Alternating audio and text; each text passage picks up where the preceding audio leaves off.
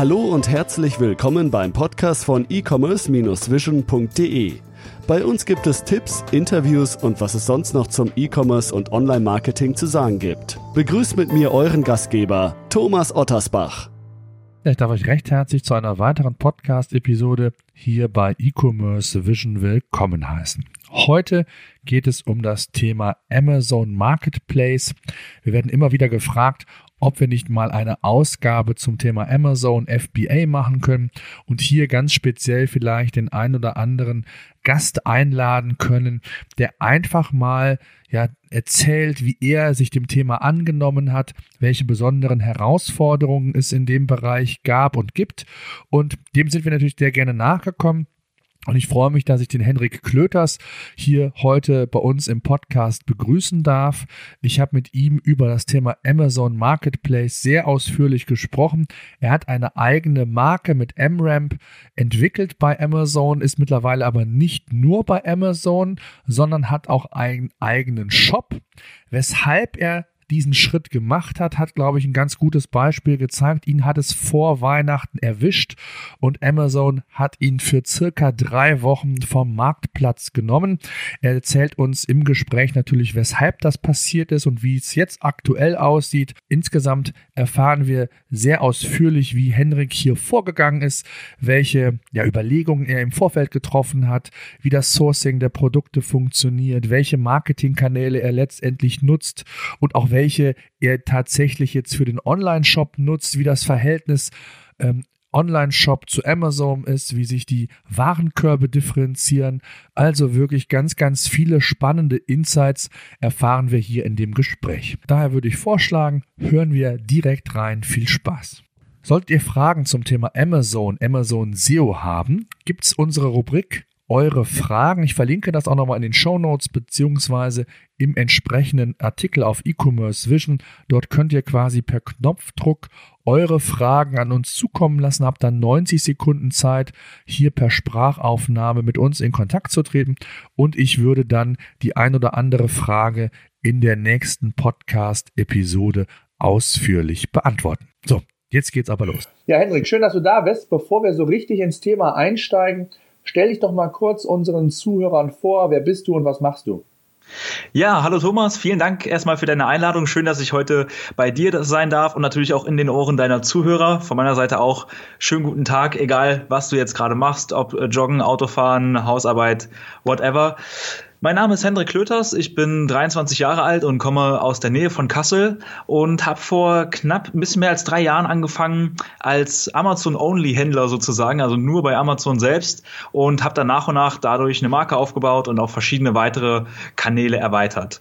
Parallel habe ich noch einen YouTube-Kanal über Unternehmertum, der nennt sich Unternehmerkanal. Äh, könnt ihr gerne mal auschecken. Da haben wir auch sehr, sehr viele Online-Marketing-Themen, teilweise auch so ein paar hm, eher unangenehme Themen wie Steuern und so weiter äh, behandelt, wie man damit am besten umgehen kann. Und äh, ja, die dritte Gruppe, die ich noch so bediene, quasi, oder die dritte, das dritte Feld ist die Agentur amzservices.com, äh, wo wir uns einfach für Amazon-Händler ähm, um bestimmte Themen kümmern, wie zum Beispiel Amazon SEO-Optimierung und ähm, ja, Traffic und Conversion-Optimierung für Amazon-Händler. Das ist so, was ich den ganzen Tag mache.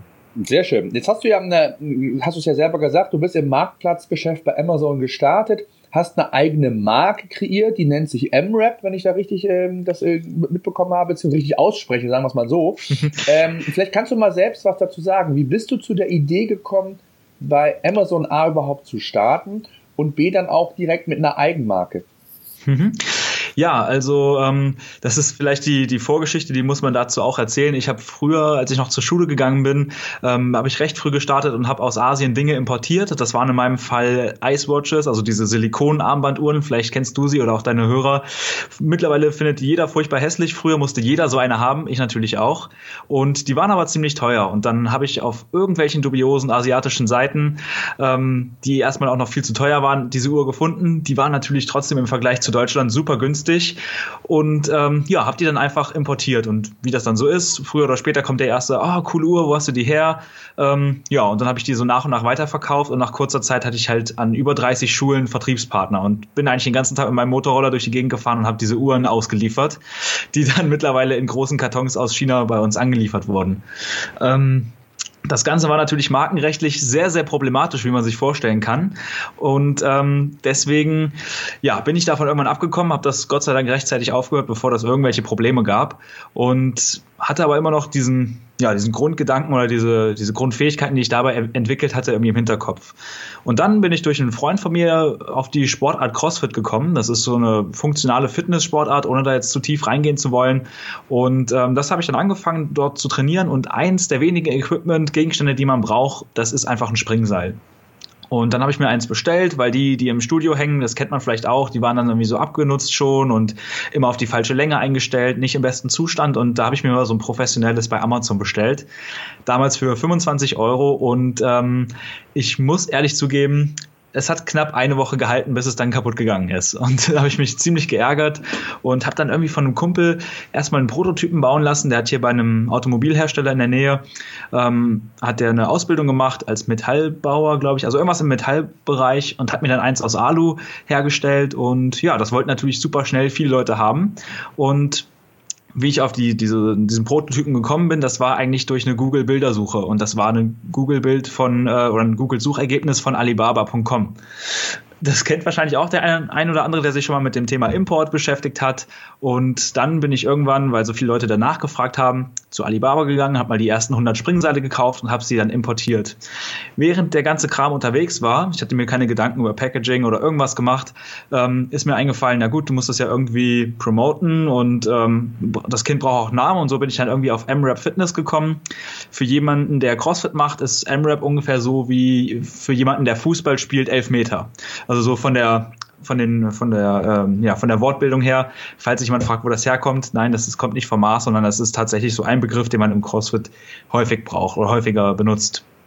Und ja, dann ähm, hatte ich dann diese 100 Springseile bei mir im Wohnzimmer, beziehungsweise bei meinen Eltern im, im Haus. Und ähm, ja, zehn davon hatte ich bei mir im eigenen Studio verkauft, aber die restlichen, da wird es dann schon schwieriger. Und ähm, da bin ich Gott sei Dank über eine, über eine Werbeanzeige auf so einen, so einen Online-Kurs gestoßen. Den habe ich nicht gekauft. Ich habe mir nur diese Trainingsvideos reingezogen am Anfang, wo die halt ähm, ja, einen versuchen, das zu verkaufen. Ich denke, das kennt jeder, irgendwelche Infoprodukte, wo dann irgendein System angepriesen wird. Und da bin ich durch Zufall auf das Thema Amazon FBA aufmerksam geworden. Also diese Versandmethode war, glaube ich, in Deutschland noch gar nicht so lange aktiv und ähm, ja, das war dann quasi mein Einstieg in das Thema Amazon FBA. Da habe ich mich durch alle möglichen Foren ähm, gewühlt und gesucht und so weiter und ähm, ja, habe super viel mich informiert. Gerade im US-Raum gab es da in der Zeit schon ein bisschen mehr Content ähm, und habe mir dann so nach und nach beigebracht, was man da zu beachten hat. Habe auch so ein paar Fehler gemacht, die ich gerne im Verlauf des, ähm, des Podcast-Interviews hier gerne nochmal teile. Sehr schön, ja, danke. Jetzt hast du ja schon einen wichtigen Weg äh, skizziert, den ja viele in diesem Bereich gehen. Alibaba ist ja so die Informationsquelle für viele, die starten wollen, schauen sich an, was wird dort geboten, was sind dort für Hersteller. Wie bist du denn da weiter vorgegangen? Jetzt hast du ja gesagt, du hast einen Prototyp von deinem Kumpel äh, bekommen. Und mhm. wie hast du jetzt genau, ich sag mal, gerade auch was die Kommunikation angeht, das zu einem Hersteller von Alibaba bekommen? Also hast du da schon konkrete Vorstellungen dem genannt oder hast du erstmal überhaupt Springseile geordert und ähm, bist gar nicht weiter auf den Prototyp eingegangen, hast das erst in einem, in einem weiteren Step gemacht? Wie bist du da vorgegangen? Mhm. Äh, ja, super Frage. Also ich habe meinen Kumpel ja eins nachbauen lassen, was es schon bei Alibaba gab. Und da ist es ja ganz häufig so, dass es einen, einen Hersteller, eine Fabrik gibt für ein bestimmtes Produkt und super viele Trader, also die selbst gar nicht eine Fabrik haben oder so. Das sind einfach nur Leute, die Englisch sprechen können zum Beispiel und der die Fabrik betreibt, kann das nicht. Und der schaltet sich halt dazwischen, regelt den ganzen Kram und äh, zieht den Europäern das Geld aus der Tasche so ungefähr. Ähm, das ist also ähm, ja relativ häufig. Deswegen findet man auch oft ein Produkt bei gefühlt 5000 Händlern. Und ich habe das so gemacht, dass ich am Anfang natürlich da überhaupt nichts von wusste, habe ganz blauäugig ähm, gekauft. Wie gesagt, ich habe auch überhaupt nicht spezifiziert, äh, was ich für, für Ansprüche hätte und, und so weiter. Also natürlich habe ich die Versandart deklariert und ähm, ja, habe gesagt, es soll die höchste Qualität haben und soll die besten Lager einbauen und so weiter. Und der hat mir natürlich alles zugesichert. Ja, klar, kostet aber 50 Cent mehr. Also da habe ich wirklich echt ähm, sehr, sehr viel Lehrgeld gezahlt in dem Bereich. Aber ähm, ja, dadurch, dass es das Produkt schon bei Alibaba gab, hatte ich jetzt gar nicht so diesen typischen Produktentwicklungszyklus, wie man jetzt vielleicht sonst darauf kommen würde, dass man sich hinsetzt und überlegt, wie muss es sein, sondern ich habe das halt bestellt für mich selber, ähm, dann vorher ein Muster, also das war ähm, vielleicht auch noch eine wichtige Information. Ich habe nicht gleich 100 bestellt, sondern erstmal ein Muster mir kommen lassen und das war gut und äh, das habe ich selbst getestet, weil ich die Sportart halt mache, konnte ich das selber ausprobieren sozusagen, ob es gut funktioniert und ja, das war der Fall und dann ging es los sozusagen. Habe ich mit 100 Stück habe ich gekauft und dann kam halt so nach und nach immer mal so kleinere Problemchen auf, wie zum Beispiel auch diese EAN-Nummern von der ähm, wie heißt die? GS1 und beziehungsweise GS1 Germany. Ähm, die man ja auch einfach kaufen muss, wenn man bei Amazon verkaufen möchte. Das ist eine Information, die viele vielleicht noch gar nicht so auf dem Schirm haben.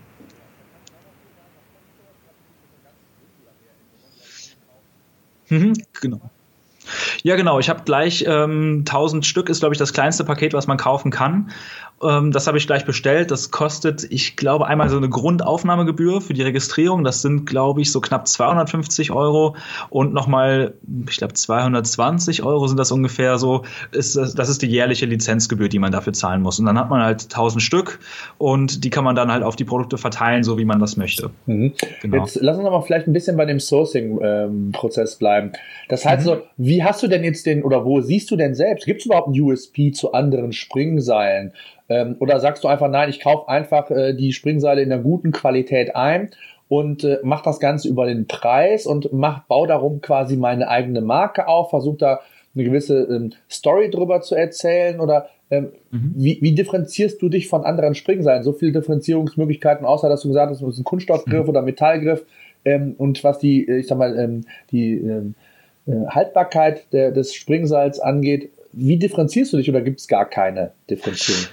Ja, das ist tatsächlich gar nicht so einfach, gerade wenn man ein Produkt von der Stange nimmt sozusagen. Also wenn man so diesen klassischen Weg geht, geht zu Alibaba und ähm, schreibt halt Jumping Rope oben in den Suchschlitz und kauft eins der ersten fünf Angebote. Das machen natürlich sehr, sehr viele, gerade weil das Thema Amazon FBA auch gerade sehr präsent ist in sämtlichen Online-Business-Medien, sage ich jetzt einfach mal so als, als Überkategorie.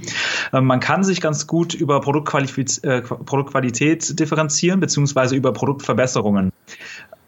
Hm, also zum Beispiel äh, kann man, also ein, ein Fehler, den das erste Seil zum Beispiel hatte, was ich gesourced habe, ist, dass es oben am Lager immer aufgerissen ist, beziehungsweise abgerissen ist, wenn man so auf das Springseil draufgetreten ist. Dann ist man natürlich im vollen Schwung und hat vielleicht auch ein bisschen Kraft dahinter und dann ist das einfach abgerissen. Also der Kopf des Springseils ist abgerissen. Ähm, das ist natürlich überhaupt nicht schön, gerade wenn man das als Premium-Marke verkaufen möchte und dann passiert so ein Mist vielleicht schon in der ersten Woche oder so. Ähm, und dann habe ich mich halt mit meinem Vater hingesetzt, zum Beispiel bei dem, bei dem einen Modell, der ist Maschinenbautechniker und hat mir dann mal so genau erklärt, ja, es liegt aus dem und dem Grund an dem Material, weil dann die Kraft so und so wirkt. Also eigentlich einfachste Physik und hat dann sich was ausgedacht, was man da verbessern kann.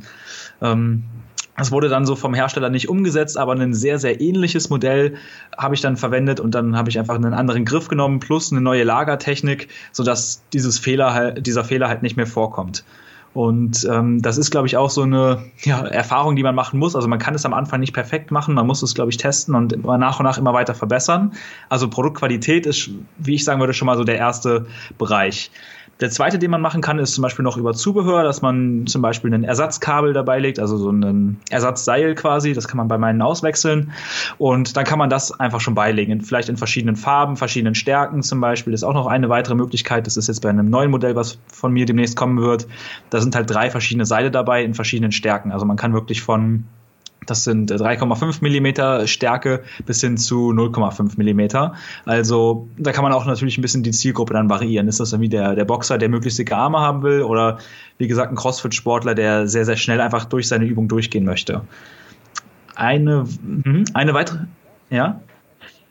Eine weitere Möglichkeit, die man noch machen kann, das fällt vielleicht so ein bisschen in den Zubehörbereich, ist, dass man einfach Content kreiert, also zum Beispiel Anleitungen noch mit dazu gibt oder eine Trainings-DVD oder es kann ja auch über ein Online-Portal sein, wo die sich in so einem Membership-Bereich dann einloggen können und zum Beispiel Trainingsvideos angucken können oder zum Beispiel, wenn du im Bereich Küche und Haushalt unterwegs bist, dass du Rezepte mitgibst. Ich habe zum Beispiel einen Amazon-Bekannten, der eine Teemarke hat und der hat halt super viele Matcha-Tee-Rezepte noch dabei. Also dass man da wie so einen Mini-E-Book macht. Das kennt man vielleicht aus dem E-Mail-Marketing, dass man da so einen ähm, ja, so eine kleine Bestechung hat dem, dem anderen gegenüber. Und das ist natürlich auch später dann gut, wenn man, wenn es dann darum geht, um eine Bewertung zu bitten, sozusagen. Hm. Hast du denn jetzt, ähm, du hast eben selbst schon angesprochen, das Thema Amazon FBA, also Fulfillment bei Amazon. Ähm, vielleicht kannst du das nochmal ganz kurz skizzieren für all die Zuhörer, die nicht wissen, was das FBA-Programm von Amazon ist. Ähm, mhm. Warst du da direkt von Anfang an oder hast du dir erst Springseile, ich sag mal, selbst gelagert, selbst die, ähm, die, den Versand gemacht oder bist du direkt den Weg zu, zu Amazon FBA dann gegangen? Ähm, nee, ich bin direkt bei Amazon FBA gestartet, weil ich habe auch früher immer mal so, also mein Privatzeug sozusagen bei eBay zum Beispiel verkauft und die Sache, die mich daran immer genervt hat, war quasi das Einpacken und Verschicken und wenn halt Kundenrückfragen kommen, äh, wo ist jetzt mein Paket und so, das hat mich halt immer gestört irgendwie. Und ähm, deswegen bin ich direkt bei Amazon FBA gestartet. Für alle, die jetzt nicht wissen, was das ist, ähm, wie der Name sagt, Fulfillment bei Amazon bedeutet das, dass du deine Waren ans Amazon Warenlager anlieferst und wenn eine Bestellung über Amazon reinkommt, dann kümmern die sich um Verpackung und Versand zum Beispiel und das Interessante ist, dass sie dabei auch dann den Kundenservice übernehmen. Das heißt, auch Retouren zum Beispiel werden abgewickelt, äh, Kundenservice-Anfragen, also die klassischen, wo ist mein Paket, alles, was jetzt halt nicht extrem produktspezifisch ist, wickelt Amazon ab. Also 95 Prozent, wenn man eine gute Produktbeschreibung hat, wird von Amazon erledigt. Ja, okay. Und jetzt hast du ja, ich glaube, Amazon, das FBA-Programm, da gibt es verschiedene Tarife. Das wird auch dann je nach ähm, Volumen des Produktes oder Gewicht des Produktes abge gerechnet. Jetzt hast du ja mit Springseilen ein Produkt, was relativ wenig wiegt. Also von daher dürfte das für dich eigentlich ja ein sehr schlankes Modell auch direkt von Anfang an gewesen sein. Ne? Ja, auf jeden Fall. Also vielleicht für die Leute, die sich jetzt gerade preislich fragen, was das kostet, es ist eigentlich sogar günstiger, als wenn ich das Ganze selbst verpacke, weil das, wie gesagt, vom, vom Gewicht abhängig ist. Ähm, 1,85 Euro ist die Gewichtsgebühr, also die, die, Versandgebühr sozusagen für ein Springseil. Und ähm, das sind nochmal 1,60 Euro Pickinggebühr, also für das aus dem Regal nehmen sozusagen. Jetzt muss ich mal ganz kurz überlegen, 3,45 Euro sind das also dann für den Versand. Und wenn ich überlege, dass ich das entweder selbst machen müsste oder ein Mitarbeiter brauche, der das einpackt, plus einen versicherten Versand bei, bei ähm, ja, in der Regel natürlich DHL bei Amazon-Bestellungen. Da komme ich, also muss ich sehr, sehr viele Pakete verschicken, bis ich auf diese Preise komme. Was musst du machen, damit du in den Prime-Versand reinkommst? Oder bist du da automatisch dann direkt mit drin? Äh, sobald du Amazon FBA benutzt, bist du automatisch im Prime-Programm. Genau. Das ist auch noch ein Thema, was ein sehr, sehr großer Conversion Booster ist, weil, also ich persönlich kenne viele Leute im privaten Bereich, im Umfeld, die sagen, ich bestelle ungern bei Marketplace-Händlern, wenn die es selbst verschicken, wenn dann nur über Prime-Versand, weil man dann genau weiß, der Umtausch ist äh, unproblematisch, man wird nicht belästigt von irgendwelchen Werbungsanrufen oder sowas und ähm, ja, man hat eine gute, ein gutes Kundenerlebnis. Einfach darum kümmert sich Amazon. Ja, für, für wie viel verkaufst du dann dein Springseil im, im Shop? Äh, das kommt drauf an. Ich habe verschiedene Modelle, die liegen so bei 20 bis 25 Euro. Ja, okay. Ist das auch so eine Grenze, wo du sagst, dass, äh, dass sich das überhaupt erst lohnt? Weil ich glaube, so kleinteiligere Produkte, da brauchst du dann schon einen riesen Umschlag, damit sich das überhaupt lohnt. Alleine schon wegen den Amazon-Kosten. Du hast ja selbst gesagt, 3,45 Euro, also roundabout 4 Euro musst du schon mal einkalkulieren, dann äh, hat man ja eigentlich erstmal noch nichts verkauft, sondern das sind einfach nur erstmal die Servicegebühren. Denn dann kommt es ja da, dazu, dass man äh, ja Online-Marketing quasi machen muss über die verschiedensten Kanäle. Das kostet letztendlich auch Geld. Und ähm, das musst du natürlich entsprechend auch berücksichtigen, damit du eine entsprechend gute Marge noch hast und auch davon leben kannst. Ne? Das ist ja, glaube ich, ganz wichtig, dass man da nicht sagt, ich habe jetzt ein Produkt, das kostet 5 Euro, möchte das bei Amazon verkaufen ähm, und wenn es 3,45 Euro kommt und, äh, kostet, äh, das Produkt zu verschicken, dann ist der Rest meine Marge. Dem ist ja dann häufig nicht so, weil noch viel, viele andere ähm, Kosten dazukommen, die man so vielleicht auf den ersten Blick nicht sieht, wenn man sich das erste Mal mit dem Thema E-Commerce oder auch letztendlich euren äh, Online-Marktplätzen quasi beschäftigt. Ne? Mhm. Ja, genau. Also der, da ist ja noch nicht die Verkaufsgebühr mit inklusive. Das sollte man auf jeden Fall noch mit einrechnen. Das variiert in den verschiedenen Kategorien. Häufig sind es 15 Prozent vom Bruttoverkaufspreis. Also ähm, nehmen wir mal das Springseil mit 25 Euro. Dann geht ja erstmal die Umsatzsteuer runter. Dann sind wir bei 21. Dann äh, 15 Prozent von 25 Euro. Oh, jetzt bin ich überfragt im Kopfrechnen. Ähm, das dürften auch so 3,50 Euro sein ungefähr.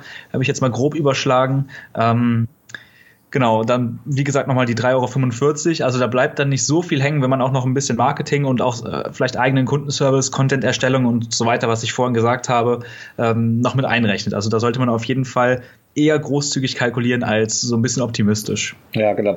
Jetzt ist ja auch oftmals dieser Mythos, der schwirrt ja umher, dass wenn man bei Amazon äh, aktiv ist als FBA-Händler und ähm, seine Hausaufgaben jetzt im ersten Schritt mal erledigt hat, dass dann die Verkäufe oder die, die Verkäufe der Produkte von alleine funktioniert. Das ist ja äh, in der Regel nicht so. Es gibt viele, viele Wettbewerber, die äh, mit, mit dir, mit anderen in, in, in Konkurrenz stehen und die Produkte verkaufen wollen.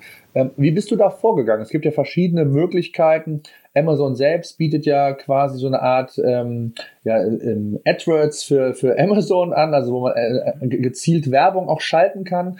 Ähm, wie so, sind deine nächsten Schritte gewesen, nachdem du ähm, als FBA-Händler registriert warst, die Waren quasi dort eingelagert hast und jetzt ging es um das Thema ja, wie mache ich meine Produkte tatsächlich bekannt? Denn es gibt ja, und das wissen wir auch, Thema Amazon, SEO, verschiedene Faktoren. Das ist so typisch dieses Henne-Ei-Problem. Äh, wer die besten Conversion Rates hat, Thema Bewertungen, ähm, all das äh, äh, honoriert Amazon ja quasi in guten Rankings. Äh, wie bist du da vorgegangen, gerade wenn man da als Neueinsteiger rangeht? Ähm, bist du über den Weg Amazon-Werbung gegangen oder was hast du gemacht? Ähm, die Amazon-Werbung habe ich erst relativ spät äh, das erste Mal benutzt, also das war noch nicht so mein Kanal. Ich hatte früher und vorher eigentlich schon relativ, was heißt relativ viele, verschiedenste Online-Marketing-Projekte, wo ich so die verschiedenen Traffic-Sources schon mal ausprobieren konnte. Ähm, das eine war zum Beispiel auch kla klassisches äh, Backlink-Building, also ich habe mich zum Beispiel bei, ich sag jetzt mal, gutefrage.de oder einfach mal, welches Springseil soll ich kaufen, zum Beispiel eingetippt und geguckt, wo wird denn sowas gefragt, habe den denen dann halt ähm, Infos gegeben, worauf man achten könnte und sollte, je nachdem, welches Bedürfnis man hat. Und selbstverständlich äh, noch einen Link dagelassen, wenn sich jemand für ein professionelles Springseil interessiert. Also das ist tatsächlich so eine Sache, da muss man natürlich aufpassen, dass man nicht in den Spam-Bereich reinkommt und einfach nur irgendeinen Mist schreibt, sondern wirklich auch, ähm, ich bin teilweise auf Blogger zugegangen, habe denen mal ein Modell in die Hand gedrückt und probier das mal aus. Wenn es dir gefällt, schreib was drüber. Das hat noch gut funktioniert. Also gar nicht so von Amazon von innen heraus sozusagen, sondern von außen mehr Traffic drauf gelenkt. Und ähm, ja, durch die Antworten und durch die Darstellung von außen konnte ich da auch so ein gewisses ja, ich weiß nicht, ob es dafür ein deutsches Wort gibt, Framing. Also ich habe zum Beispiel immer darauf hingewiesen, dass es wichtig ist, dass es ein gutes Kugellager hat. Das ist tatsächlich wichtig, weil sonst die Reibung recht hoch ist und sich das recht schnell verschleißt, wenn es einfach nur so eine Plastikhülse ist, die sich ineinander dreht. Und da gibt es halt Mitbewerber, die waren fünf Euro günstiger, aber das Ding, wie gesagt, ich hatte es ja selbst ausprobiert, fliegt dir nach ein, zwei Wochen um die Ohren, wenn du es halt richtig benutzt. Und das sollte bei meinem nicht passieren. Ähm, das war schon mal so eine Methode, also von außen, ich nenne es jetzt einfach mal PR und Blogger und so weiter. Man kann auch mal in einem Forum sich anmelden, wenn man das wirklich ernst meint. Ähm, ja, das war so der erste Bereich. Und das zweite war, dadurch, dass ich halt recht stark auf die CrossFit-Nische oder Branche spezialisiert war, war ich natürlich vorher schon recht gut in sämtlichen Facebook-Gruppen vernetzt. Zum Beispiel, ich habe sehr viele Freunde, die das auch, ähm, auch so tun. Und damals war das noch ein bisschen einfacher, dass man einfach Produkte weggeben konnte mit einem Gutscheincode und dann Bewertungen bekommt. Also ich habe am Anfang, glaube ich, so 15 Bewertungen bekommen, dadurch, dass ich das äh, an Bekannte und Freunde im CrossFit-Bereich für, ach, ich glaube, 50 Prozent oder sowas, also auf jeden Fall stark rabattiert, weggegeben habe und die konnten dann dafür eine Bewertung schreiben. Mittlerweile ist es ja so, dass äh, bei Gutscheincodes mit mehr als 50 Prozent die Bewertung gar nicht mehr zählt und wenn man das zu sehr übertreibt, ist die Wahrscheinlichkeit sehr hoch, dass Amazon die Bewertung auch löscht. Also an alle, die jetzt denken, juhu, ich gebe das mal einmal in Nachbarn, das wird dann oder ist mittlerweile etwas schwieriger. Mhm, okay. Und ähm, wie muss man sich das vorstellen? Also wie schnell hat dieser Hebel dann tatsächlich gewirkt? Gerade das Thema Backlink-Aufbau, das, was du sagtest, ja auch Content-Produktion, mhm. PR, das sind ja alles so Maßnahmen, die greifen zumindest nicht von heute auf den anderen Tag. Ähm, mhm. Wie schnell hat sich das dann in Verkaufszahlen niedergeschlagen? Äh, tatsächlich relativ schnell. Also ich bin ähm, gerade durch die durch, durch Posts und durch ähm, ich habe auch noch mal eine Rabattaktion relativ früh am Anfang gemacht, um so ein bisschen mehr Aufmerksamkeit zu bekommen im CrossFit-Bereich. Da habe ich einfach in die größte deutsche CrossFit-Gruppe gepostet. Hier neues Springseil, probiert es aus. Hier ist ein 20% Coupon. Und ähm, ich war tatsächlich nach drei Monaten ähm, auf Platz eins in der Kategorie Springseile. Und ähm, das lag auch an einer recht guten Amazon SEO-Optimierung tatsächlich. Also ein gut angepasster Titel, gute Produktfotos. Das war auch schon mal wichtig. Also die Conversion generell auf dem, auf dem ähm, Listing sollte relativ hoch sein. Zum Beispiel durch gute Produktfotos, durch eine sinnvolle Beschreibung, die jetzt nicht nur für, für Suchmaschinen geschrieben ist, sondern ähm, zum Beispiel auch mal Call to Actions in dem, in dem letzten Bullet Point kann man zum Beispiel ganz gut reinpacken. Ähm, Genau, guten Kundenservice, das ist, was sich tatsächlich auch auszahlt. Also auf Fragen antworten. Man kann ja auch Fragen zu einem Produkt stellen, da sehr schnell antworten. Das hat sich bei mir noch ausgezahlt. Und ansonsten ähm, eine Sache, die ich am Anfang noch viel gemacht habe, ist, dass ich auch mal Kunden angerufen habe und so gefragt habe, wie sind sie zufrieden, einfach auch um mein Produkt selbst zu verbessern. Also ähm, ja, das hat bei mir sehr gut funktioniert und die Leute haben sich tatsächlich in den meisten Fällen gefreut darüber und fanden diesen Kundenservice so gut, dass sie deswegen eine Bewertung geschrieben haben zum Beispiel. Und da war wenig Wettbewerb und da konnte ich mich recht schnell durchsetzen. Mhm, okay. Was sind weitere Kanäle gewesen, die du testest? Ich glaube, du hast danach ja dann auch, was kannst du davon erzählen, einen eigenen Online-Shop noch eröffnet, also parallel quasi zu deinem Amazon-Marktplatzgeschäft. Wieso hast mhm. du das gemacht und wieso hast du den Schritt dann noch gewählt? Ja, das ähm, kommt daher, dass ich noch ein paar weitere Produkte dann reingenommen habe. Also das war einer meiner Hauptfehler, dass ich zu früh zu viele Produkte ähm, mir aufgeladen habe sozusagen, weil es natürlich auch von der Liquidität eine schwierige Sache ist teilweise. Das wird hier jeder Online-Händler kennen.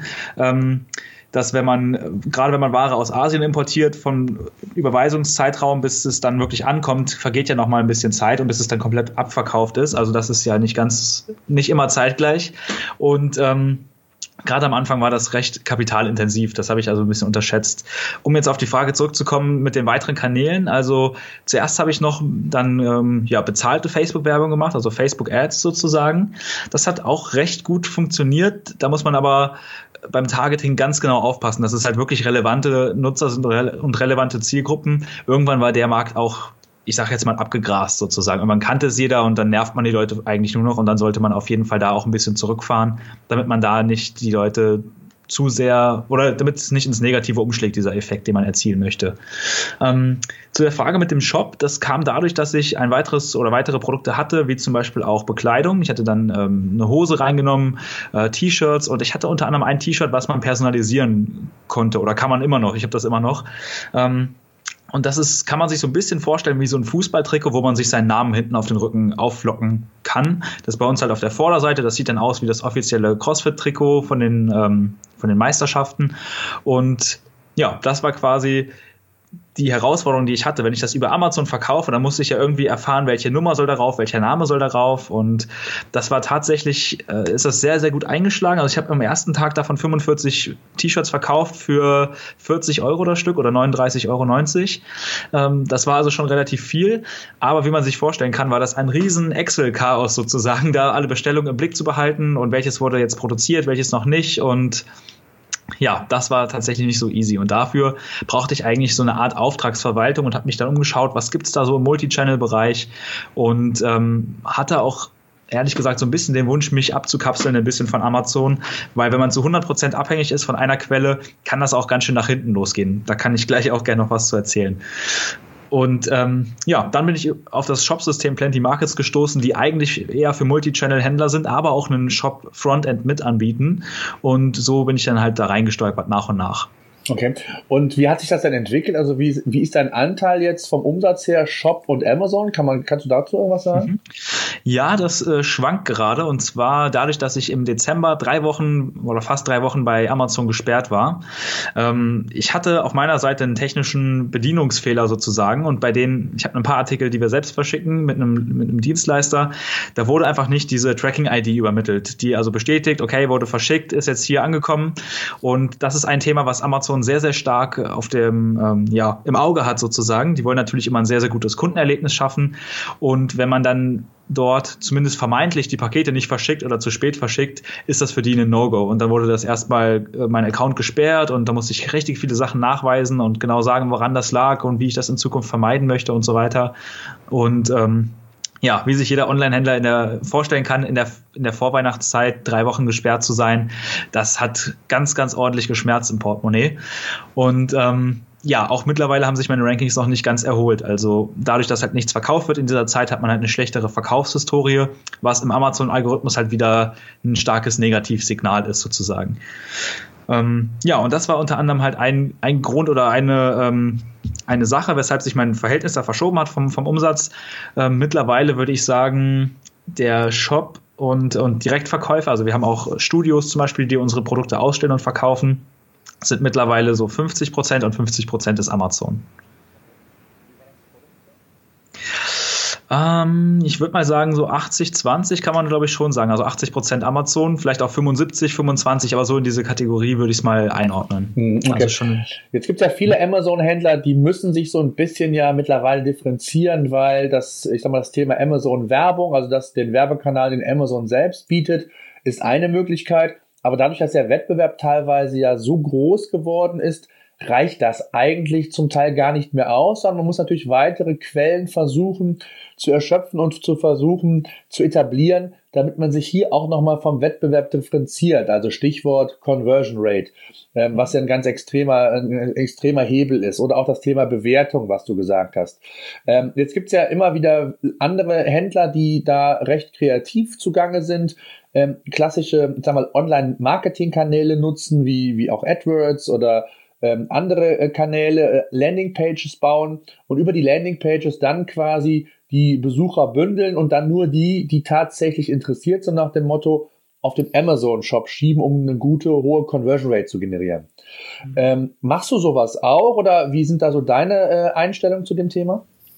Es macht grundsätzlich natürlich total Sinn. Also äh, wenn man wenn man sich den, ähm, den Amazon-Algorithmus anschaut, dann ist das eine Sache, die natürlich für, für alle Seiten eigentlich, also ich sag mal so, das ist so ein bisschen wie eine Hand wäscht die andere. Man schickt zu Amazon wirklich hochqualifizierte Besucher, die am besten Fall natürlich schon so ein bisschen aufgewärmt sind, die wissen, um welches Thema es geht, vielleicht haben die sogar schon einen Gutscheincode im Anschlag. Und die kommen auf dein Listing, sehen das Produkt und kaufen es nach einer Minute zum Beispiel, Aufenthaltsdauer, gucken noch ein bisschen rum, lesen sich nochmal die Bewertung durch oder die Fragen, die dazu gestellt werden, passt diese Handyhülle für mein was weiß ich, Galaxy S5, sage ich jetzt einfach mal, ich kenne mich ja jetzt nicht so aus. Ja, passt, okay, ich nehme den Gutscheincode, kaufe und checke direkt aus. Dann ist das natürlich für Amazon ein sehr, sehr hohes Relevanzsignal wenn, äh, also es gibt ja natürlich auch wieder verschiedene Faktoren, die gemessen werden, aber unter anderem die Conversion Rate wird dadurch extrem erhöht, was natürlich dann auch organisch zu viel besseren Rankings führt, also dass man in den Suchergebnissen weiter oben auftaucht. Von meiner Seite aus macht das also vollkommen Sinn. Es gibt die Möglichkeit, das ähm, zum Beispiel über AdWords oder über eigene Landingpages und so zu machen. Ähm, es gibt auch noch eine weitere Möglichkeit und zwar über so Deal-Plattformen. Also ich habe ja vorhin schon gesagt, dass wir bei AMZ Services uns darum kümmern, dass Händler mehr verkaufen. Und da haben wir zum Beispiel eine Methode gefunden, um diese diese Änderung der Review-Richtlinien zu umgehen. Und zwar, wir haben oder wir hatten sehr, sehr viele von diesen äh, Shopping-Testern oder Produktrezensionsschreibern, kann man sie ruhig mal nennen. Ähm, die haben ein Produkt kostenlos bekommen früher oder fast kostenlos und haben dafür eine Rezension abgegeben. Heute ist das nicht mehr erlaubt laut, laut den Amazon-Richtlinien und deswegen ist es so, dass wir einfach das wie eine Deal-Plattform, also wie MyDeals und wie sie alle heißen, aufgebaut haben, nur mit dem Schutz quasi, dass die, die Tester sich oder die Käufer sich erst bewerben müssen, zum Beispiel jetzt für die, ähm, keine Ahnung, ich nenne sie mal die Thomas Ottersbach-Tasse, wäre jetzt dein, Pro dein Produkt zum Beispiel, dein Amazon-Produkt, dann sehen die die Tasse, bekommen aber noch nicht den Produktlink, um sich das anzusehen, müssen sich bewerben und du kannst sagen, okay, das möchte ich, ich möchte dem zum Beispiel einen Gutscheincode geben, weil du irgendwie ein Limit hast, fünf am Tag oder zehn am Tag oder was auch immer. Und erst dann, wenn das freigeschaltet ist, bekommt er den Link und den Gutscheincode. Das heißt, wir senden nur wirklich hochqualifizierten Traffic auf die, ähm, auf die einzelnen Landingpages bei Amazon und deswegen können wir da nachhaltig erstmal die Sales steigern und natürlich auch die Conversion Rate optimieren. Das ist jetzt so, wenn man sagt, okay, ich weiß jetzt nicht genau Landingpages bauen, wo soll ich den Traffic herbekommen und technisch ist das alles nicht so einfach. Also da gibt es so diesen einen Weg. Aber für mich selbst probiere ich auch gerade vers äh, verschiedene Dinge aus. Also ähm, ja, wie du schon vorhin gesagt hast, AdWords ist so ein Thema, aber auch Facebook-Ads zum Beispiel funktioniert da ziemlich gut, weil dann kann man natürlich den Traffic sehr gut aufwärmen, bevor der zu, zu Amazon kommt. Also externer Traffic ist tatsächlich ein großes, großes Thema und da trennt sich, glaube ich, auch die Spreu vom Weizen. Also diese typischen, ich bestelle mein Produkt in China, verändere nichts, mach keine, keine gute Verpackung drum, mach keinen Kundenservice.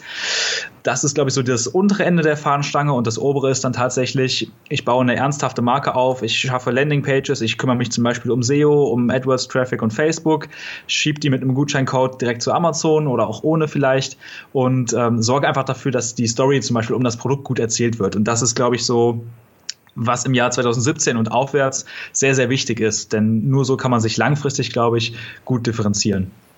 Ja, genau. Wie ist das jetzt, insbesondere, ich glaube, deswegen, das kann man, glaube ich, noch ergänzend dazu sagen, letztendlich ist ja so eine Art Filter. Ne? Ich filter ja mit der Landingpage die Nutzer, die vielleicht doch nicht das Interesse haben oder gerade in der Customer Journey noch nicht so weit sind, das Produkt kaufen zu wollen, sondern die, die dann wirklich interessiert sind, äh, die, die schiebe ich auf, auf quasi auf meine Landingpage bei Amazon und Amazon bekommt quasi ja dann nur diese Interessierten und kann dann entsprechend hohe Conversions verbuchen in der Regel. Und das ist ja genau das, was den, den Algorithmus so ein bisschen halt auch ausmacht und äh, man letztendlich dann den Vorteil gegenüber den Klassikern, wie du so schön sagtest, die nur in China einkaufen, vielleicht ist nur über den Amazon-Werbekanal versuchen, dann bekannt zu werden. Das geht sicherlich in der einen oder anderen Nische auch noch, ist aber in den letzten Jahren mit Sicherheit wesentlich schwerer geworden. Und ich glaube, äh, das ist auch das nochmal, wo man sich so ein bisschen die Illusion nehmen muss, äh, was wir anfangs gesagt haben wenn ein Produkt äh, 5 Euro kostet, man hat 3,45 Euro Versandkosten plus Amazon-Gebühren, ähm, dann ist das nicht die Marge, sondern man braucht schon auch noch einige Euro, um dann quasi äh, weitere ja, Online-Marketing-Maßnahmen umzusetzen mhm. und sich dann darüber dann auch zu, zu etablieren und zu, zu differenzieren. Ne? Auf jeden Fall. Also ich kriege bei uns in der Unternehmerkanal Facebook-Gruppe zum Beispiel richtig häufig die Frage gestellt, oh, ich habe zum Beispiel jetzt ein asiatisches Listing bei mir in der Kategorie, die sind total günstig, die nehmen nur 40 Prozent von dem, was ich ähm, verlange sozusagen.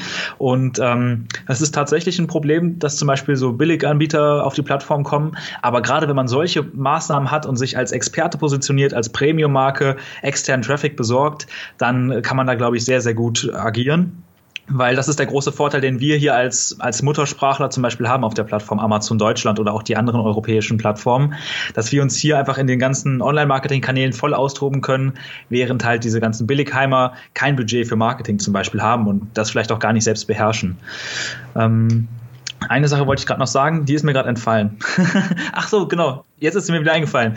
Ähm, wir sprechen jetzt hier immer viel von, von bezahltem Traffic, aber was man, glaube ich, noch sehr, sehr gut machen kann, sind solche Joint Ventures. Also, dass man zum Beispiel sich mit jemandem, der in dem Bereich eine E-Mail-Liste hat, zusammentun kann der kann das ja auch sehr gut tracken über sein Amazon Partnernet-Konto und quasi mit einem ja, Affiliate-Link auf dein Produkt verlinkt in seinen E-Mails zum Beispiel oder in seinem Blog oder welches Format er auch immer nutzt.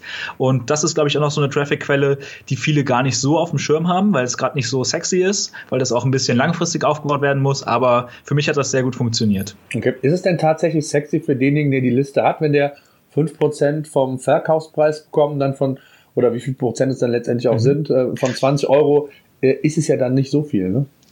Ja, kommt natürlich auch auf die Listengröße an. Ähm, eine Sache, die ich gemacht habe, dass er mir für die drei Monate danach quasi die Auswertung geschickt hat vom Partnernet, einen, einen Screenshot quasi, wie viele Produkte er von mir verkauft hat und ich ihm dann noch einen Bonus gezahlt habe sozusagen.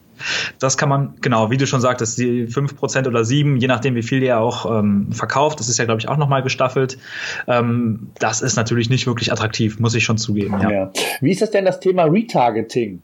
Ähm, mhm. Inwieweit kannst du das für Amazon nutzen? Also, äh, ich glaube, ein Pixel bei Amazon draufhauen von einem externen Retargeting-Anbieter, das geht, glaube ich, nicht. Oder kann man das mittlerweile? Nee, das geht leider nicht. Also da ist man tatsächlich beschnitten. Das war auch ein Grund, warum ich mich für einen eigenen Shop entschieden habe. Da kann man einfach viel, viel mehr machen und man besitzt halt die Kundendaten. Also das ist noch ein wichtiger Hinweis für alle, die sich jetzt fragen, soll ich den Marktplatz angehen oder nicht? Also es ist tatsächlich eine sehr punktuelle Sache. Nur wenn du heute viel Geld verdienst bei Amazon, heißt das nicht, dass du das übermorgen auch noch tust. Ähm, man besitzt die Kundendaten und die Kundenbeziehungen nicht wirklich. Das ist so eine Sache. Und ähm, ich mache den Satz noch gerade fertig, bevor ich zum Retargeting komme. Ähm, es kann natürlich auch sein, dass Amazon zum Beispiel dein Produkt sieht, okay, das läuft sehr, sehr gut in der Kategorie und macht das selbst mit einer eigenen Marke oder mit Amazon Basics oder wie auch immer die, die Brand dann heißt.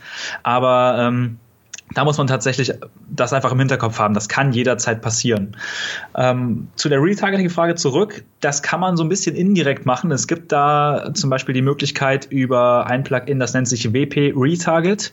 Einfach wpretarget.net mal eingeben.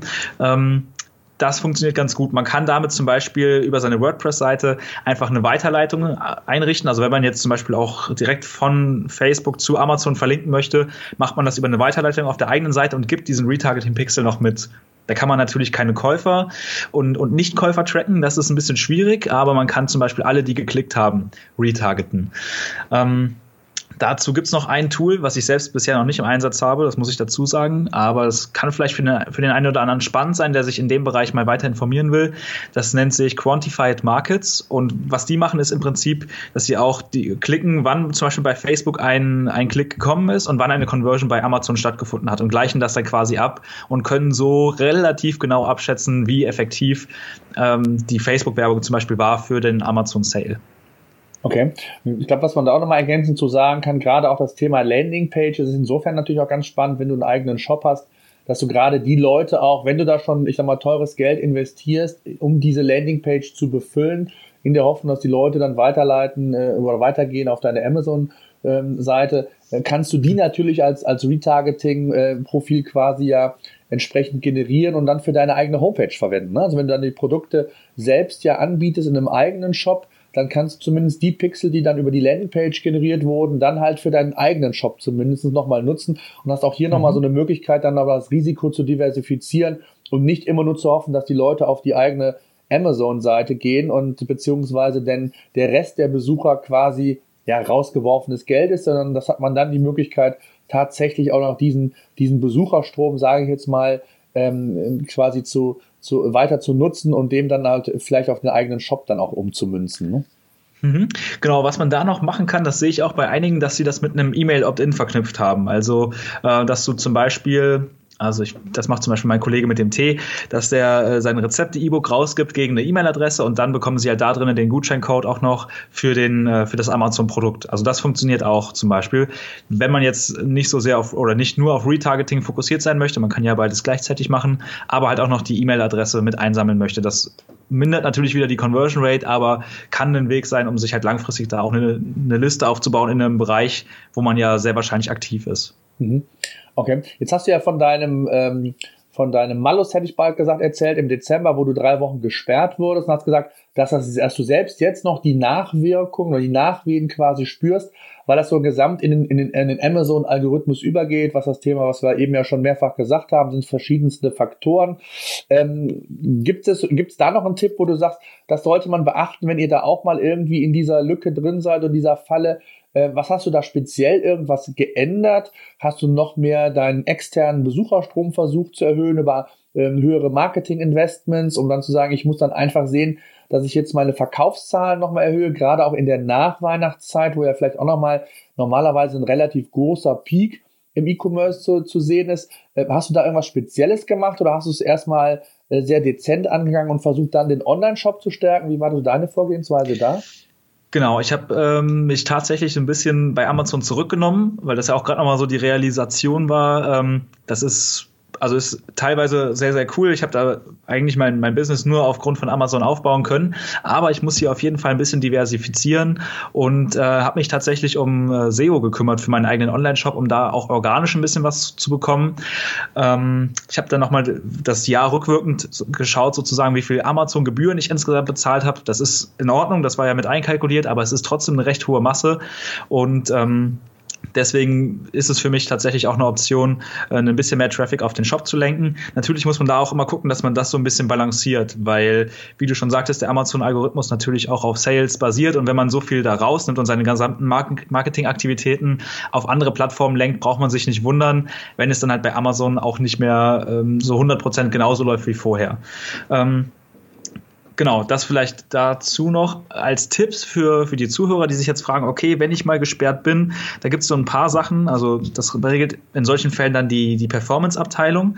Und was mir da geholfen hat, war, dass ich nicht jedes Mal nachgefragt habe, wenn nicht sofort geantwortet wurde, weil dann rutscht man wieder in der Warteschlange sozusagen nach ganz hinten. Die haben pro Auftrag knapp drei Minuten Zeit, das zu bearbeiten, hat mir eine Mitarbeiterin gesagt. Und deswegen ist es so, dass deine E-Mails kurz und bündig, aber inhaltsvoll gestaltet sein müssen. Also wenig Floskel mit sehr geehrter Herr, also einfach nur Hallo hm, hm, hm. und dann halt tatsächlich wie angefordert hier mein Maßnahmenplan in Stichpunkten das Ganze runterschreiben, so dass es nachvollziehbar ist und ähm, ja, also keine Romane und alles vollständig liefern auf jeden Fall. Das ist vielleicht auch nochmal ein Hinweis, dann nicht irgendwie, ja, das PDF schicke ich nächste Woche nochmal, sondern wenn du alles zusammen hast in ein Bündel, und dann abschicken. Das ist vielleicht ähm, ja noch ganz wichtig, weil ansonsten schicken die es wieder die gleiche E-Mail-Vorlage zurück und du stehst wieder genauso da wie vorher. Wie ist das eigentlich? Hast du bei Amazon ähm, aktuell immer nur das eine Springseil oder hast du mittlerweile äh, die Produkte, die du im Shop hast, zum Teil auch dann zu Amazon rübergebracht? Wie ist da der, der Stand? Wo bist du da aktuell? Das meiste ist auch bei, bei Amazon. Also ich habe insgesamt so 60 Produkte ungefähr, 55 bis 60. Und äh, das meiste ist drüben. Also so ein paar Sachen lohnen sich da nicht so sehr, meiner Meinung nach. Aber das meiste ist auch bei den anderen Plattformen. Das kostet mich ja nicht mehr, das da einzustellen und durch das äh, Shop-System kann man auch einen automatischen Export starten. Lagerbestände werden abgeglichen und so. Also das ist keine große Hürde, wenn man das einmal eingerichtet hat. Wie sind deine Erfahrungen, was die äh, Warenkorbgrößen angeht? Sind die bei dir im Shop größer? Sind die bei Amazon größer? Wie sieht's da, wie sieht's da aus? Die sind bei mir im Shop tatsächlich größer. Ich glaube, das liegt daran, dass Amazon gerade bei Prime-Kunden, wenn der Versand nichts kostet, die sind einfach dazu erzogen. Ich habe jetzt gerade das Problem, okay, ich gehe zu Amazon, kaufe ein Produkt und wenn sie halt morgen nochmal bestellen müssen, dann ist das halt so. Ähm, und im Shop ist es vielleicht nochmal so, ah, ich gucke nochmal, was sie sonst noch so haben, weil da ist es ja auch sehr themenspezifisch. Also, wenn du jetzt zum Beispiel dir bei Amazon mal einen Springseil anschaust, dann findest du ja darunter in der Querverlinkung ganz häufig eigentlich noch andere Springseile, andere Mitbewerber. Und ähm, das, was andere Kunden auch gekauft haben, ist halt nicht immer so relevant, meiner Meinung nach. Einfach weil die über 280 Millionen Produkte haben oder so. Ähm, deswegen ist bei mir der durchschnittliche Warenkorb im Shop höher, knapp 15 Euro höher als bei Amazon. Okay. Ähm, was vielleicht den anderen Zuschauern interessiert, kannst du irgendwas sagen über Zahlen, wie viele wie viel Pakete du mittlerweile in der Woche pro Monat verschickst, ohne irgendwie Umsatzzahlen zu nennen? Äh, würde ich ungern machen, tatsächlich, weil das äh, steht, also ich sag mal so, auch durch Unternehmerkanal stehen alle Dinge, die ich so mache, relativ stark in der Öffentlichkeit und da würde ich gerne ähm, ja, keine Zahlen an der Stelle rausgeben. Alles gut. Ähm, was ein ganz wichtiger Punkt ist, da würde ich gerne noch mal ein bisschen ähm, äh, ins Detail gehen, ist das Thema Kundendaten. Du mhm. hast es ja eben schon angedeutet, dass man bei Amazon ja nur begrenzt Kundendaten hat. Auf der einen Seite hat man natürlich den Vorteil, dass Amazon äh, quasi äh, alles für einen abbildet, vom Kundensupport, vom Versand, von den Retouren. Aber auf der anderen Seite ist natürlich ein wichtiger Kanal mittlerweile im E-Commerce, auch natürlich Kundendaten zu nutzen, um, ich sage jetzt mal, Reaktivierungsmaßnahmen umzusetzen, um Stammkunden zu binden. Äh, all das kannst du ja mit Amazon beziehungsweise mit den Daten, die Amazon halt hat, nicht machen, weil du die in der Form gar nicht zur Verfügung gestellt bekommst, sondern es sind letztendlich ja Daten, die Amazon gehören, mit denen Amazon arbeiten darf. Das muss man, glaube ich, wissen, wenn man da mhm. ähm, beim, bei Amazon FBA startet. Äh, anders natürlich bei deinem Shop. Hier kannst du natürlich nicht nur ähm, die Warenkörbe selbst gestalten, indem du Optimierungen vornimmst, wie du zum Beispiel sag mal, äh, Komplementärprodukte auf deinen Produktdetailseiten anbietest, sogenannte Recommendations quasi, ähm, und hast natürlich dann auch entsprechende Kundendaten wie E-Mails, Telefonnummer und so weiter. Kannst du da noch so zwei, drei Sätze vielleicht zu sagen, was steht einem letztendlich als Amazon FBA-Kunde denn tatsächlich überhaupt zur Verfügung und ähm, ja, was sind so deine, deine Learnings vielleicht auch? Ja, sehr gerne. Also ähm, früher hat man das vielleicht noch so kurz als Hintergrundinfo. Früher hat man auch noch die Telefonnummer zu der Rechnungs- und Lieferadresse bekommen. Das sind ja so die Grundinfos. Also Rechnungs- und Lieferadresse braucht man ja auch einfach, um seinen Pflichten nachzukommen, wie zum Beispiel eine Rechnung zu, äh, zu erstellen. Die muss man ja auch generieren irgendwie, meistens automatisiert, aber dafür braucht man das Ganze. Ansonsten kriegt man ziemlich wenig Infos, mittlerweile auch keine, ähm, keine Telefonnummer mehr. Die E-Mail-Adressen sind verschlüsselt, also die werden einmal über Amazon Server weitergeleitet sozusagen und unkenntlich gemacht. Also das ist dann einfach so ein, ich sag jetzt mal 20, 30 Zeichen lange Kombination YZ3B5, bla bla bla, so geht es weiter, at amazon.de. Das heißt, die sind nicht verwendbar und da sollte man auf gar keinen Fall versuchen, in irgendeiner Form Werbung oder Spam oder irgendwas hinzuschicken, denn ähm, Ansonsten bist du schneller von der Plattform runter, als du Amazon FBA sagen kannst. Das ist da sehr, sehr ungerne gesehen. Auch irgendwelche E-Mail-Anhänge, äh, außer der Rechnung zum Beispiel, wo drauf verlinkt wird, hier komm auf unseren Shop oder so, das sollte man auf jeden Fall unterlassen, denn auch das, wenn das gesehen wird, bist du da sehr, sehr schnell weg. Ähm, was man machen kann, natürlich auf der Rechnung, ganz normalen Briefkopf, beziehungsweise unten in der Fußzeile stehen natürlich auch immer noch mal irgendwelche Dinge drauf, wie zum Beispiel die Shop-Domain oder Telefonnummer natürlich auch, all diese Dinge, die auf einer ganz normalen Rechnung auch draufstehen. Das kann man machen. Eine Sache, die wir noch gemacht haben, ist über Paketbeileger kann man tatsächlich was machen. Und zwar müssen die ins Produkt gelegt werden. Wir hatten zum Beispiel so einen, ähm, einen Coaching, so ein Training, äh, eine Art Trainingsplan, sage ich jetzt einfach mal. Und das kann man anbieten. Das war zum Beispiel ein Postkartenformat bei uns und gehe jetzt auf www.de und äh, hol dir dein, dein Coaching sozusagen. Dann hast du da natürlich einen Opt-in, hast die E-Mail-Adresse, kannst die auch mit einem Pixel versehen, also retargeten und kannst dir dann darüber auch eine E-Mail-Liste aufbauen, was uns geholfen hat beim Launch von weiteren Produkten. Also das ist vielleicht noch so eine Möglichkeit, ähm, wo der eine oder andere, gerade wenn er viele Produkte hat in einer ähnlichen Nische, dann macht sowas Sinn. Wenn du jetzt so ein, so ein Multihändler bist, der alles kauft und verkauft, was er, äh, was ihm in die Finger kommt, äh, wie so Restposten ankauft und verkauft und dauernd wechselndes Sortiment hat, da ist das natürlich sehr schwer. Aber ich glaube, der wird auch in der Regel nicht so viele Stammkunden haben. Mhm. Ich glaube, das zeigt auch nochmal ganz gut, äh, dass Amazon oder der Marketplace von Amazon mit Sicherheit ein ganz, ganz interessanter, spannender Vertriebskanal und eine Möglichkeit ist, seine Produkte zu verkaufen. Aber mhm. auf der anderen Seite haben wir, glaube ich, auch die ein oder anderen Dinge aufgezeigt, ja, die schon ein Nachteil sind gegenüber einem eigenen Online-Shop. Und ich werde oft immer gefragt von, von Händlern, die einen eigenen Online-Shop haben, ja, macht das überhaupt Sinn? Soll ich? Äh, ich glaube, als Ergänzung ist das ein super Kanal, wenn man sich tatsächlich da äh, als, ja, ich sag mal, final drauf spezialisieren möchte, quasi nur den Amazon-Kanal zu nutzen. Da gibt es sicherlich ein paar ähm, ja, interessante und auch äh, mit Sicherheit gut funktionierende Unternehmen, KW-Commerce und, und wie sie alle heißen, die sich ja über den Kanal äh, quasi auch eine eigene Marke äh, gebaut haben. Aber es zeigt auch, wie ja schwer das ist zum Teil. Ne? Also gerade auch mit ein nachhaltiges Business aufzubauen, zu sagen, ich verzichte auf Kundendaten, ich gehe gar nicht in Kundeninteraktion, sondern muss das irgendwie über andere Wege versuchen, über Social Media, über irgendwie Umwege an, an E-Mail-Listen zu kommen.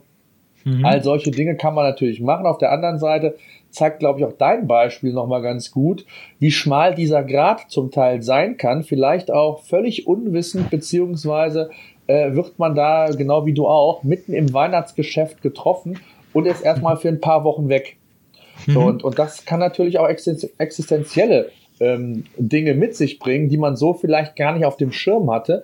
Äh, wenn es um das Thema Amazon geht oder wenn vielleicht der eine oder andere auch zuhört und sagt, ich will mich diesem Thema einfach mal annehmen, möchte da mein eigenes Business aufbauen. Auch das ist ja immer wieder eine Option. Also ich glaube, das zeigt nochmal sehr schön auch, äh, ja, Amazon FBA ist eine super Möglichkeit, um einen Einstieg zu bekommen, um sein bestehendes Geschäft zu ergänzen. Aber es birgt auch durchaus Risiken, die man äh, auf jeden Fall auf dem Schirm haben sollte. Ne? Mhm. Ja, auf jeden Fall. Also vielleicht noch eine abschließende Sache dazu. Ich sehe das auch als einen sehr, sehr wichtigen Kanal, weil am Ende ist es natürlich so, dass die Kunden entscheiden, welcher Kanal Relevanz hat und welcher nicht. Und ähm, das wird jeder Online-Händler kennen. Nur weil man einen Shop hat, heißt es noch lange nicht, dass es jemanden interessiert, dass ihn jemand findet und dass er auch dort wirklich kauft.